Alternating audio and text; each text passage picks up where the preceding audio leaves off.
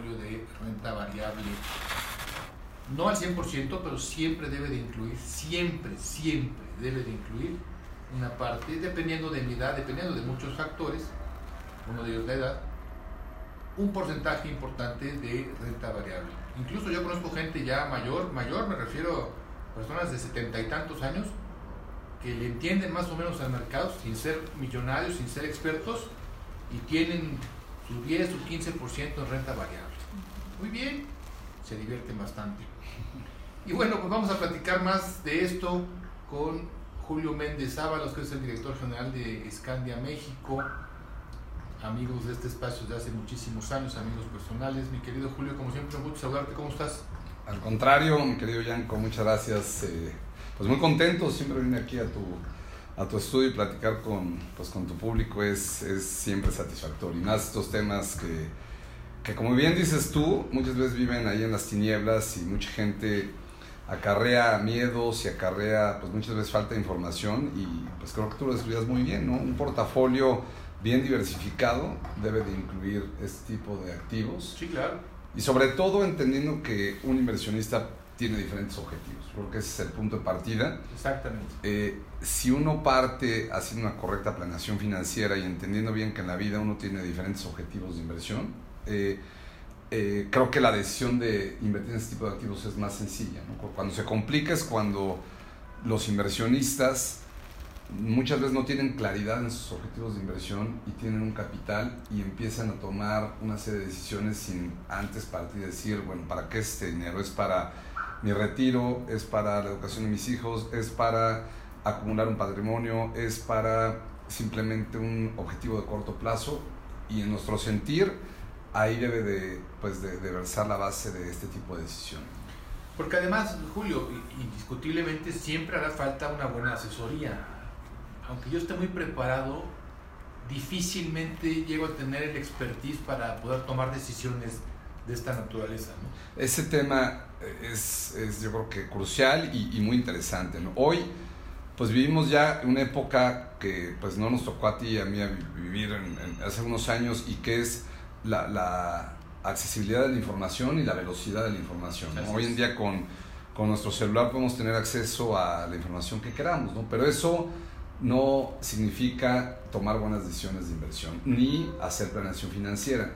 El contar con un asesor financiero siempre eh, será recomendable porque así como existen eh, doctores que nos ayudan a hacer un buen diagnóstico médico o así como existen arquitectos que nos ayudan a, hacer una construcción de una casa, existen asesores que nos ayudan a construir nuestro futuro financiero. En Scandia nosotros somos firmes creyentes de que eh, pues, y eso es lo que mueve a la compañía, lo que es nuestro, nuestro ADN, nuestra visión es buscar empoderar a la gente. Quizás esta palabra de empoderar se oye medio, pues medio, no sé, medio fancy, medio revolucionada, pero justamente es darle el poder a la gente para que trate de hacer la mejor versión de su futuro financiero. Y digo, se puede escuchar medio romántico, pero, pero para poder empoderar a la gente, entre otras cosas, se necesita contar con un buen asesor de inversión. Pues tú sabes, nosotros en Escaña nos hemos dedicado muchos, por muchos años en, en, en, invitar a asesores, en formarlos, en capacitarlos, en darles herramientas para que justamente puedan hacer su actividad de manera más profesional. Exactamente, por eso es muy importante buscar a alguien que me dé una buena asesoría. No es sencillo darse a la tarea, de repente estamos muy ocupados, de repente no le damos mucho tiempo. Fíjense, algo muy importante. Yo voy a recibir una persona para tratar de enterarme a qué se dedica y ver si me conviene como asesor. Y le doy 15 minutos. No, no, no es suficiente 15 minutos. ¿Sí? Hay que darle tiempo. Es, es justo lo decías, Julio. Es, es como cuando vas a un doctor pues al doctor no le dices, oiga, me duele la muela, debe mejorar y ya me voy. Claro. No, no, pues te tiene que hacer preguntas, te tiene que revisar, ¿no? Igual pasa con el asesor, Julio. Completamente. Y, y sobre todo, entendiendo que, que planeación financiera eh, es, pues, entender cuál es tu condición financiera, hacer un diagnóstico, entender muy bien cuáles son tus experiencias previas en inversiones, cuáles son tus eh, aversiones o apetitos a riesgo y eso no se hace en una charla de, de, de cinco minutos. Hoy, Imposible. Vimos una era donde afortunadamente ya existen una serie de herramientas de muy fácil uso que nos ayudan a determinar eh, eh, pues algunos elementos que son cruciales en un buen diagnóstico. Por ejemplo, por ejemplo y tú lo has hablado en muchas ocasiones en, en diferentes este, espacios, el, el, poder planear adecuadamente tu retiro eh, no es una cosa de sacar una servilleta, hacer dos multiplicaciones y vamos, no hay muchos elementos que lo rodean. Nosotros justamente en Scanner acabamos de, de liberar una herramienta, la verdad nos pareció sensacional, que sin tampoco solicitar tanta información ayuda a entender cuál es tu historial en temas de, de, tus contribuciones a, la FORE o a cualquier sistema de seguridad social y cuánto necesitarías ahorrar acorde a tu perfil de inversionista y acorde al nivel de vida que quieres llevar cuando llegues a la edad de retiro o la edad de jubilación. Bueno, hoy en día este tipo de herramientas engrandecen, pienso yo, la labor de un asesor financiero y la hacen, pues de alguna manera, la, la, esta tarea más profesional que, que pues simplemente llegar y sacar una calculadora y empezar a hacer multiplicaciones. Exactamente. Seguimos platicando en un segundito más con Julio Méndez, director general de Scandia México, sobre este tema de lo que es la asesoría financiera por un lado y por otro, fundamental, la parte central de nuestro programa del día de hoy, los fondos de renta variable. ¿Cómo se han portado durante este 2019, los últimos 2, 3 años, 5, 10? ¿Qué tal? ¿Vale la pena o no vale la pena? Y empezaremos el siguiente bloque explicando qué es la renta variable, de qué se trata, para que vean que es algo súper sencillo y no hay que tenerle miedo porque no espanta. Continuamos aquí en Radio Chapultepec, soy Jan Camunis platicando con ustedes de inversiones. El tema del día de hoy centralmente es la parte de lo que es la renta variable. ¿Qué es la renta variable? Algo muy sencillo. Esto es como ir con el taqueo de la esquina y hacerme su socio. Yo le doy una lana y él me da a cambio parte de su empresa, de su taquería. Y entonces, pues si le va bien a mí también, si le va mal a mí también. Es ser socio. Yo puedo ser socio de la telefónica más grande de México. Yo puedo ser socio de la empresa de cómputo más grande del mundo, yo puedo ser socio de infinidad de empresas de esta de supermercados, ¿sí? La única diferencia es que con el taqueo de la esquina yo sí puedo sentarme y darle instrucciones y decirle qué tiene que hacer y que a, a, los tacos los condimente con tal o cual porque era la receta de mi abuela. Eso puedo hacer con el de la esquina. En el mundo del dinero, en el mundo de las empresas, yo no puedo ir, Susi, con el supermercado, los dueños de los supermercados, o con los dueños de la telefónica, o con los dueños de la televisora, y decirles qué hagan. Soy socio, tengo acciones, pero ese tipo de acciones no me dan chance de que me siente en la mesa con ellos. Claro, por eso es muy importante tener un asesor, ¿no? Que le está dando seguimiento al mercado, que conoce los fundamentales de esas compañías, o sea, cómo están las cuentas, cuáles son sus proyectos de inversión a futuro para que nos digan, mira, ¿sabes qué? Lo mejor es que invertamos mayormente en, esta, en este tipo de acciones o, o en este tipo de sector, porque nosotros pues podemos leer un poquito, pero no estamos realmente enterados de cómo se está moviendo el mercado. Exactamente. Y bueno, las acciones que tenemos nosotros en renta variable son acciones, hay, hay muchos tipos de acciones, mi querido Julio Méndez, tú como director general de Scania, ¿no? Y hay acciones que me dan derecho a voz y voto, en donde sí me podría sentar contigo, dueño de la empresa, y decirte mi opinión de qué debes hacer. Pero hay acciones que no me dan ni voz ni voto.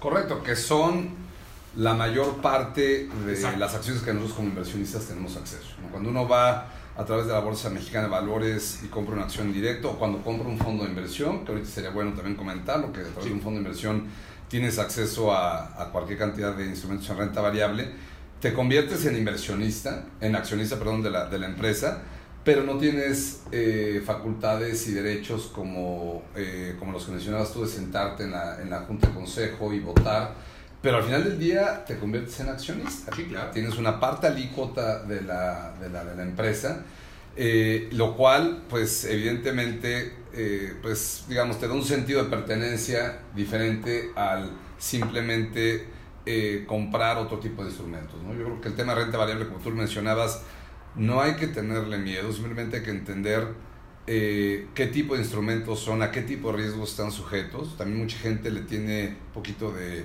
de precaución o a veces de pavor a la palabra riesgo. Y riesgo no tiene absolutamente nada de malo. Digo, hay riesgos inclusive en otro tipo de instrumentos. En la cartera, traer dinero en la cartera es riesgoso porque te lo puedes gastar. Correcto, correcto, correcto. Entonces, eh, eh, como digo, yo creo que el punto de partida para el tema de renta variable es justamente entender cuáles son los derechos que tienes. Uno, por ejemplo, los derechos que tienes como, como inversionista en renta variable son los dividendos. Y hay que entender también muy bien eh, qué son los dividendos, cómo se generan, qué implicaciones fiscales tienen. Yo arrancaría simplemente diciendo que pues los dividendos, tú como inversionista, es un beneficio al cual tienes derecho en caso de que la empresa genere utilidades. Y ese tipo de beneficios no te lo dan otro tipo de instrumentos como son los instrumentos de deuda. Los instrumentos de deuda no están sujetos a tener dividendos. Que también son muy buenos los de deuda. Claro. Recuerden, hay que diversificar. En la renta variable, ya, ya lo apuntaba mi querido Julio, tenemos la gran ventaja de que el ingreso puede ser doble, la ganancia puede ser doble en esta cuestión de las utilidades que son los dividendos y también de que la acción suba de precio. Correcto, correcto. Y, eh, si uno voltea a ver históricamente el comportamiento de las bolsas en el mundo, eh, pues vamos a, llegar a ciertas conclusiones. Y una de ellas es que en periodos, llamémosle considerablemente medianos o largos, la renta variable históricamente ha sido un activo que ha sido una muy buena elección. Y digo, tenemos la bolsa de Estados Unidos como ejemplo, la bolsa mexicana de valores, digo, eh, la, la, crisis más reciente que sufrió el mundo pues fue en el 2008, ¿no? Y tú recordarás que la bolsa pues tuvo una caída así brutal de 32 mil puntos, se, se, cayó en seis meses a 16 mil, pero dos años después ya había no tan solo recuperado el valor que tenía antes de la caída, sino lo había superado. Entonces, eh, eh, muchas bolsas pueden servir como, como, como ejemplo, nosotros estamos muy ligados a la economía norteamericana, y si uno ve el desempeño pues, de, de, los índices que conforman las diferentes bolsas norteamericanas, como es el Dow Jones o como es el, el Nasdaq o como es el Standard Poor's, pues ha tenido rendimientos en el tiempo bastante, bastante atractivos. ¿no? La Bolsa Mexicana de Valores, porque evidentemente pues, nos tenemos que referir al mercado en el cual en ocasiones eh, estamos más cercanos, eh, a pesar, y hago ahí un paréntesis, de que hoy en día eh, esas barreras de invertir en otras regiones están completamente abiertas. Hoy en día con un fondo de inversión puedes tener acceso a instrumentos en cualquier región, diferentes monedas y no con grandes capitales. Impensable hace todavía algunos impensable, años. Impensable. Nosotros en Scandia tenemos productos para que la gente desde 1.500 pesos al mes pueda diversificar y tener un fondo en Estados Unidos, un fondo en Asia. A nivel mundial. A nivel mundial. Entonces esos temas ya no son excusas, ya no hay eh, pensar que son únicamente los grandes capitales que en los 80s tú y yo vivimos. Era para millonetas. Era para millonetas. Hoy en día eso no existe. ¿no? Entonces, eh, hablando de la Bolsa Mexicana, decía yo, sin duda pues han sido años eh, complicados. O sea, el nivel que tiene la Bolsa Mexicana de Valores hoy en día es pues un nivel que no hemos visto en, en bastante, bastante tiempo. Pero yo creo que aquí el mensaje para aquellos objetivos de largo plazo, como puede ser, por ejemplo, el retiro, eh, simplemente es un tema de tener paciencia, de tener una buena diversificación y de no tomar en ocasiones decisiones alocadas, que es lo que suele hacer que los inversionistas tengan pérdidas. Es el miedo, ¿no? Si quieres recibir, le podemos dar tus datos, mi querido Julio Méndez, director general de Scandia México. Te podemos dar los datos de Tito, Claro. Lo asesoren, lo busquen. Seguro, seguro. Les podemos dejar los datos en ustedes las redes sociales y ahí. Sí, ahorita que nos des tus datos. Finalmente, recuerda algo muy importante, Tito: comparar. En la comparación está la toma de una mejor decisión. Siempre decimos eso. En la comparación está la toma de una mejor decisión. ¿Sí? Así que ahí está esta información. Saludos a todos. Muchísimas gracias. Y ya para terminar, para cerrar el programa, mi querido Julio ¿Cómo le ha ido la renta variable en los últimos tiempos que no han sido fáciles? No, no, no, no. O sea, han sido pues momentos de, complicados para las economías del mundo, de poco crecimiento. Aún así, pues hay bolsas que han tenido una rentabilidad pues extraordinaria y me refiero a la, a la, a la bolsa norteamericana o a las bolsas norteamericanas que en los últimos años han tenido un crecimiento eh, bastante significativo en Asia, digo, hablando particularmente de este año, a pesar de todos los problemas que existen entre entre la guerra comercial entre China y Estados Unidos, hay bolsas que se han, que se han destacado y sobre todo porque hay mercados que a veces uno no los tiene tan, tan cercanos, pero hay economías que van pues con un crecimiento este, bastante importante, economías como Vietnam o Singapur, estas economías que las sentimos a veces muy lejanas y que hoy en día las tenemos al, al, acceso a través de fondos de inversión, ¿no? que es otro, otro gran vehículo que nos puede dar acceso a la renta variable. Yo una recomendación que estaba pensando ahorita en la pausa, Yanko, y es que también cuando lo, lo, los inversionistas eh, tengan la convicción de invertir en, en, este tipo de activos, que se asesoren bien y que vean que son instrumentos regulados, porque muchas veces pueden terminar invirtiendo en instrumentos que no son renta variable y que ellos creen que son renta variable y que son instrumentos que puedan estar no regulados. Yo a cada rato me entero de casos de amigos o de conocidos que los invitan a negocios, inversiones, donde aparentemente es una rentabilidad este, muy atractiva y ellos pueden creer que es renta variable y, y, muchas veces son, son simplemente oportunidades o oportunistas de gente que, pues, que, que hace cadenas y cosas de este tipo. Pues aquí siempre la invitación es que se asesoren bien, que vayan a instituciones reguladas, que vayan a instituciones que estén dentro del marco regulatorio de la Comisión Nacional Bancaria de Valores, de la Comisión Nacional de Seguros y Fianzas, para que no vengan sorpresas inesperadas. ¿no? Y la gente sigue cayendo, ¿eh? Sí. Fíjate que hace, hace sí. cuestión de dos, tres semanas, un buen amigo, actuario, sí, yo fui discípulo de él hace muchos años, él ya está retirado, ya es bastante mayor que yo, y le entiende a los números, ¿sí? Sin embargo, me manda un mensajito al teléfono y me dice, oye, ¿cómo ves este, esta inversión? Entonces era un pequeño video como de dos minutos, ¿sí? Me dio mucha risa te ofrecen el oro y el moro, ya sabes, ¿no? Sí, sí, sí, sí, No, mi querido Julio, tú vas a ganar el 80%, nada más con que cierres el ojo izquierdo y te jales la oreja derecha y tonterías de esta naturaleza. Sí, y eso no es renta variable, por eso son otro tipo de proyectos. Eso no es renta variable. Eso no es renta variable, eso, pues insisto, son. Son engaños, Julio. Engaños en muchas ocasiones. A ver, ¿quién te paga el 80%? No. Literal era el 80%, ¿eh? Era 80% literal. No, te lo creo, te lo creo. Y mucha gente, lamentablemente, hay cae gente que cae, la ambición rompe el calzón, como dicen vulgarmente, ¿no? Claro. Hay que tener cuidado. Jonathan Zavala dice que quiere ser agente de Scandia, que cómo le hacen. Perfecto, gracias a Jonathan.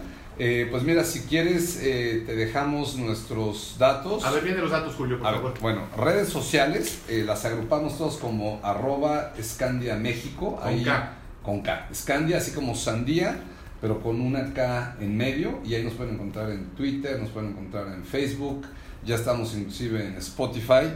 Eh, también nos pueden escribir directamente servicio. a servicio.escandia.com.mx, lo repito, servicio.escandia.com.mx y ahí a, pues a Jonathan lo vamos a contactar hoy mismo para invitarlo y presentarle nuestros productos, la filosofía de la compañía. Tenemos más de 3.000 agentes, lo cual me parece algo bastante, bastante este, positivo en la compañía, agentes a lo largo y ancho de la República, así que pues gracias a Jonathan por el interés. Ahí está. Ahí está esta marca que tiene en México desde los 50, si no me falla la memoria. Yo no había nacido, no vayan a pensar que yo fui a la inauguración, no, de ninguna manera.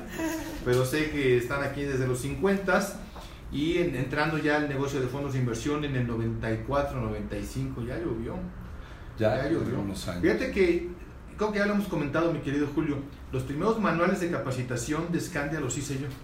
Sí, hace un buen rato, ¿no? En los, sí. No en los 50, pero en los 90. en los 50, no, malvado.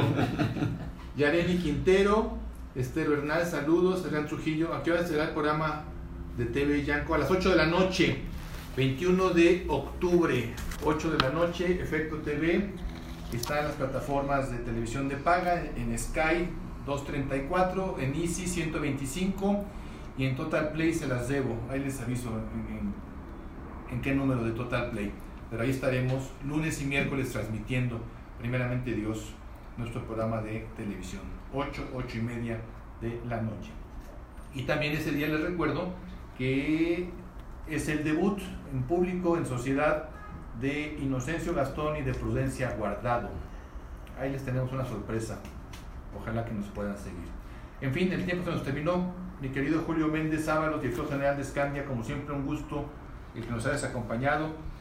te esperamos en la televisión, por supuesto. No, gracias, Yanko. Gracias por la invitación. Gracias por siempre pues, considerar Scandia y con gusto aceptamos tu invitación eh, para, tu, para tu programa el, el 12 de octubre. Ahí estaremos. El 21. 21, 21. perdón, 21 de octubre, ya ando aquí cruzando este fecha. El 21 de octubre. Gracias, mi querido Julio. Un abrazo. Gracias a ti, Yanko. Susana, muchas gracias. Gracias a Mi ti. querida Susi, la renta variable no es del diablo. No, no, no. Es parte de una inversión que debemos nosotros de siempre contratar. Sí. No perdamos nuestro objetivo a largo plazo, no todo tiene que ser inmediato, merece la pena invertir en la bolsa con un objetivo más lejano que la vacación de este diciembre. Oye, y por supuesto, cuando la renta variable anda flacona, los instrumentos de deuda pues te dan un rendimiento mayor. Claro que sí. Pero en una buena combinación, Susi, finalmente voy a optimizar mi rendimiento. Sí, desde luego, y a mayor edad, pues nosotros más aversión al riesgo, ¿no? Pero para estar equilibrados hay que invertir pues en todo. Y la bolsa, la renta variable no es una excepción, hay que tener más o menos proporción, acorde con nuestra edad, de toda nuestra cartera de instrumentos. Dicen algunos, es una fórmula que no, no aplica para el 100% de personas, pero dicen que es 100 menos tu edad el porcentaje que debes de tener en renta variable. Yo que tengo 54 sería 100 menos 54, el 46% en renta variable. Si yo tuviera 80 años, entonces sería 100 menos 80, nada más el 20%. Si tengo 30 años, según esta fórmula, entonces el 70% lo podría meter en renta variable. Y además también se puede ser conservador en la renta variable. Hay acciones que van con el ciclo o que van contra el ciclo y que pues uno nos pueden orientar, ¿no? Para que no sea tan descabellada la inversión. Y por ejemplo, una que yo recomiendo con frecuencia es la que va siguiendo al índice, ¿no? Muy bien, sí. ¿El índice de dónde? ¿De Estados de- Unidos o el no, de- normalmente para los pequeños inversionistas el mexicano y ya después puedes crecer, ¿no?